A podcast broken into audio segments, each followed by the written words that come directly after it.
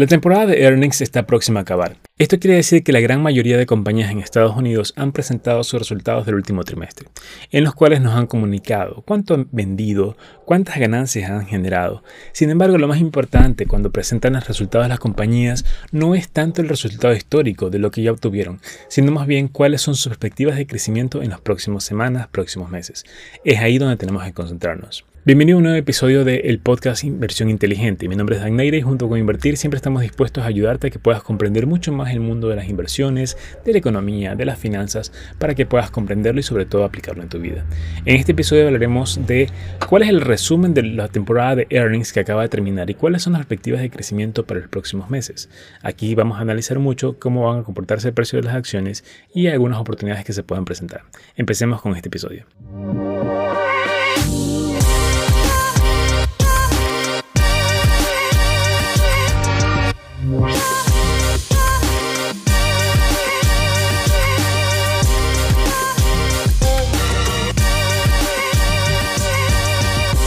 Para entrar en contexto es primero importante que sepas qué son los earnings. En Estados Unidos las compañías están obligadas a presentar resultados cada tres meses. Es decir, todas las compañías que venden acciones al público tienen que presentar los resultados de cuánto han vendido, cuánto han ganado, cómo les han sido sus costos operativos, abrir todas sus finanzas para que los inversionistas como nosotros podamos analizar y ver qué está pasando con la compañía y sobre todo también ver qué está pasando con la economía en general. Este evento de los earnings no es algo que dura solo una semana, sino que más bien se extiende a lo largo de dos o tres meses. De hecho, cada vez que termina una temporada de earnings, una o dos semanas después comienza la siguiente, porque las compañías van presentando sus resultados poco a poco de manera paulatina. De hecho, muchas veces se dividen en bloques. Hay bloques de compañías que son solo de bancos, bloques de compañías que son solo de tecnología, otras compañías que son solo de retail, otras compañías solo de salud, y así se va dividiendo los bloques de los resultados que se van presentando. Es algo muy interesante y muy emocionante, sobre todo cuando presentan resultados las compañías en las cuales tú estás invirtiendo, porque así puedes ver cómo están manejándose la compañía y cómo puede seguir creciendo en el tiempo. Muchas personas comienzan a utilizar las temporadas de earnings para comenzar a especular con los precios, es decir, aprovechar las subidas y bajadas de precio que tienen. Sin embargo, lo más importante de la temporada de earnings es poder saber qué está pasando con la compañía y más aún qué es lo que va a pasar. De la última temporada de earnings tuvimos varios puntos interesantes que tenemos que destacar. En primer lugar, Aproximadamente entre el 70 y 80% de las compañías que presentaron sus resultados superaron las expectativas en cuanto a las ventas y en cuanto a las ganancias. Tal vez te preguntes expectativas de quién. Pues resulta que hay varios analistas en varias firmas de inversión en Estados Unidos que comienzan a definir las expectativas de cuánto esperan que se vaya a generar de ingresos o cuánto esperan que se vaya a generar de gastos y también cuánto esperan que se vaya a generar de ganancias. Y en este caso ellos lo que hacen es poner un valor en el cual un promedio, por así decirlo, de todos los analistas, donde dice que se espera, por ejemplo, que la compañía venda 10 mil millones de dólares y que tenga unas ganancias de aproximadamente 3 dólares por cada acción en el mercado. Esto es una forma de cómo ir midiendo el resultado y cuando la compañía presenta los resultados se suelen dar los casos que supera las expectativas de ventas o que supera las expectativas de ganancias o en ciertos casos que no cumpla alguna de ellas. Lo que ha sucedido es que en este último trimestre la mayoría de compañías superaron las expectativas, es decir, vendieron más de lo que se esperaba y ganaron más de lo que se esperaba, lo cual es positivo para el mercado.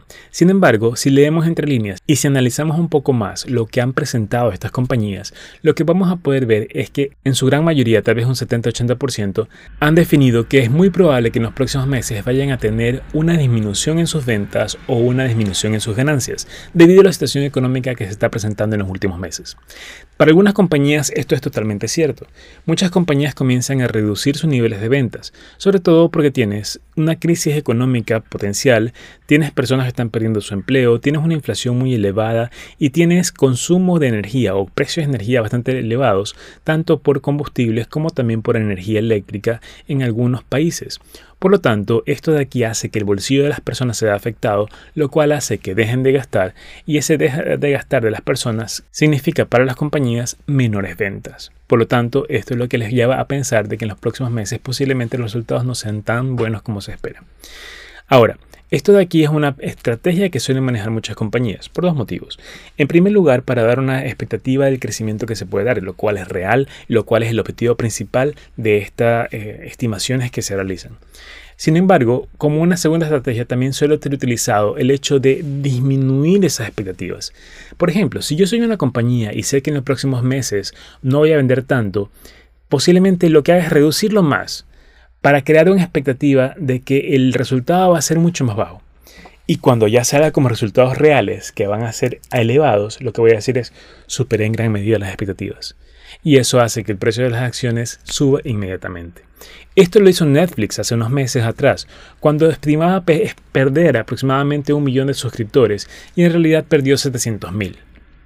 Tú te, te preguntes, 700 mil sigue siendo bastante. Sin embargo, como no llegué al millón que había estimado, fue menor de lo esperado. Eso hizo que el precio de las acciones suba inmediatamente porque los analistas o en general el mercado dijo no fue tan malo como se esperaba. Y este no fue tan malo como se esperaba, es muy común en este mundo de las inversiones, lo cual hace que el precio de las acciones comience a subir en esos próximos earnings. Es una estrategia tal vez justa o no, sin embargo es algo que se utiliza en el mercado. Los administradores de cada empresa prefieren tener un escenario mucho más ácido o mucho más aterrizado para que cualquier resultado que se pueda presentar sea mucho más digerible por los inversionistas al momento de que se presenten los datos. Ahora, te preguntarás, ¿qué está pasando ahora y qué es lo que podría pasar? Lo que sucede es que, dado que estas compañías están disminuyendo sus perspectivas de crecimientos y ganancias, a lo cual, por cierto, se conoce como guidance, es decir, cuando una compañía presenta sus resultados, parte de esa presentación es el guidance o estimaciones de los próximos meses, cuando una compañía presenta esto, los analistas financieros de todas las firmas de inversión grandes comienzan a actualizar sus perspectivas de crecimiento también. ¿Qué es lo que sucede y qué es lo que se ha dado? Pues resulta que en los próximos meses, o básicamente las perspectivas de los analistas de los próximos meses en cuanto a los earnings, son bastante bajas.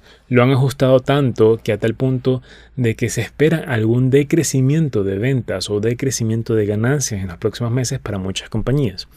Esto, a pesar de que ya los resultados se esperan bajos, es posible que los resultados reales sean incluso más bajos todavía, porque ya se está viendo los efectos de toda la política monetaria que está implementando Estados Unidos y otros efectos más como un tema de crisis energética, aumento de costos, personas que pierden sus trabajos, entre otros aspectos más, lo cual podría hacer que el efecto sea mucho más grande. En el caso de que los resultados sean menores a los que se espera, muchas de las acciones que actualmente están subiendo de precio por la expectativa que se tiene de una recuperación económica, muchas de estas acciones van a comenzar a caer de precio, lo cual podría darse una potencial oportunidad en muchas de ellas para poder comprarlas a mejores precios. A pesar de ello, si tu objetivo es hacer que el dinero crezca de manera consistente y tienes inversiones a largo plazo, no deberías dejarte llevar por estas emociones, estas subidas y bajadas de los precios. Más bien podrías mantenerte de manera consistente, seguir comprando de manera recurrente para seguir promediando precios. No trates de vencer al mercado, no trates de aprovechar las caídas solo al momento de caídas de precios comprar, porque muchas veces estas caídas no son tan rápidas para que se pueda recuperar. Muchas veces las caídas se demoran muchos meses o años en recuperarse dependiendo del tipo de acción o del tipo de compañía en el cual quieras invertir. A pesar de todo esto que va a pasar o a pesar de todos los resultados que podrían darse en la próxima temporada de earnings, es posible que muchas compañías sigan creciendo con el tiempo, a pesar de las caídas altas y bajas que pueden tener. Ahora, concentrándonos específicamente como resumen de los últimos resultados, vemos que sobre todo las compañías de tecnología son las que más han realizado ajustes en cuanto a sus perspectivas de ventas y ganancias.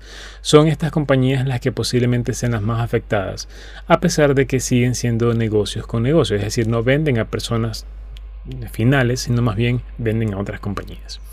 Otros sectores, por ejemplo el sector de la salud, sector de la energía, más bien han tenido un crecimiento en las perspectivas de ganancias que podrían generar. Sobre todo en la parte de petróleo con unos precios elevados, se espera que sigan creciendo y esto podría generar mayores ganancias a las compañías. Otros sectores como bienes raíces también han tenido una caída en sus perspectivas de ventas y ganancias. En general, casi todas las compañías y casi todos los sectores han tenido ajustes y han tenido perspectivas más bajas en cuanto a cómo van a crecer en los próximos meses, protegiéndose de alguna potencial crisis que se pueda presentar. Lo que nos deja como reflexión esta última temporada de ganancias es que a pesar de toda la caída y toda la estación económica, hay muchas compañías que siguen creciendo en cuanto a sus ventas y en cuanto a sus ganancias, y sobre todo hay muchas que están superando las expectativas. Y es muy probable que, dado que han bajado sus perspectivas de crecimiento en los próximos meses, es probable que las vuelvan a superar, haciendo este tema de que superé lo que esperaba, vendí más de lo que esperaba, gané más de lo que esperaba, lo cual puede hacer que su precio de las acciones suba o baje. Nuevamente, No tomes las temporadas de earnings como un punto en el cual vas a especular en los precios y vas a comenzar a comprar y vender solo porque los precios suban o bajen. Las temporadas de earnings más bien son simplemente una medición de cómo está yendo las compañías en las cuales estás invirtiendo y cómo podrían ir creciendo en los próximos meses o años para seguir manteniendo tus inversiones en ellas. A pesar de ello, la mejor estrategia hoy en día que puedes utilizar es la de ir comprando de manera recurrente un grupo de compañías o un grupo de ETFs en los cuales puedas ir promediando precios y así puedas generar mejores ganancias a futuro. A esta estrategia se le llama Dollar Cost Average y le hemos mencionado en repetidas ocasiones en otros episodios y esto te puede dar mejores resultados para tus inversiones. Recuerda que siempre la inversión consistente y recurrente con paciencia es la que mejor resultados te puede generar. Y simplemente toma las temporadas de earnings como una medición de cómo podrían generarse esos resultados y cómo podría seguir creciendo la compañía en la cual estás invirtiendo. Recuerda que tú eres un inversionista, tú eres un accionista de una compañía cuando inviertes en ella. Por lo tanto, las personas que están en esa compañía trabajan para ti y tienen que presentarte sus resultados. Eso es básicamente la temporada de earnings. Cuando te presentan resultados de qué es lo que están haciendo, cómo están generando sus resultados, resultados y qué es lo que podría pasar. La mejor decisión que puedes tomar es comenzar a invertir a largo plazo y si aún no lo has hecho y quieres empezar, puedes contar con nuestra ayuda. De hecho, en la página web invertir.com, recuerda que invertir se escribe como invertir sin la letra E, es decir, invertir.com, puedes acceder a una sesión de 15 minutos sin costo para poder ayudarte y asesorarte de cómo poder empezar en el mundo de las inversiones. Ya sea en acciones, ETFs, criptomonedas o en Forex, tenemos una alternativa que se adapte a ti, a tu perfil de inversión y sobre todo para que puedas empezar en el mundo de hacer que tu dinero se multiplique. Si quieres conocer más al respecto, agenda una cita sin costo alguno de 15 minutos para poder ayudarte y asesorarte. También no olvides suscribirte en nuestras redes sociales y poder siempre estar atento de todo el contenido que estamos haciendo y también registrarte en nuestros webinars gratuitos que estamos haciendo todos los meses para que puedas obtener mucho más conocimientos del mundo de las acciones y criptomonedas. Muchas gracias por acompañarnos en este episodio, que te haya gustado. Nos vemos en una próxima ocasión con mucho más contenido de valor para ti. Muchas gracias.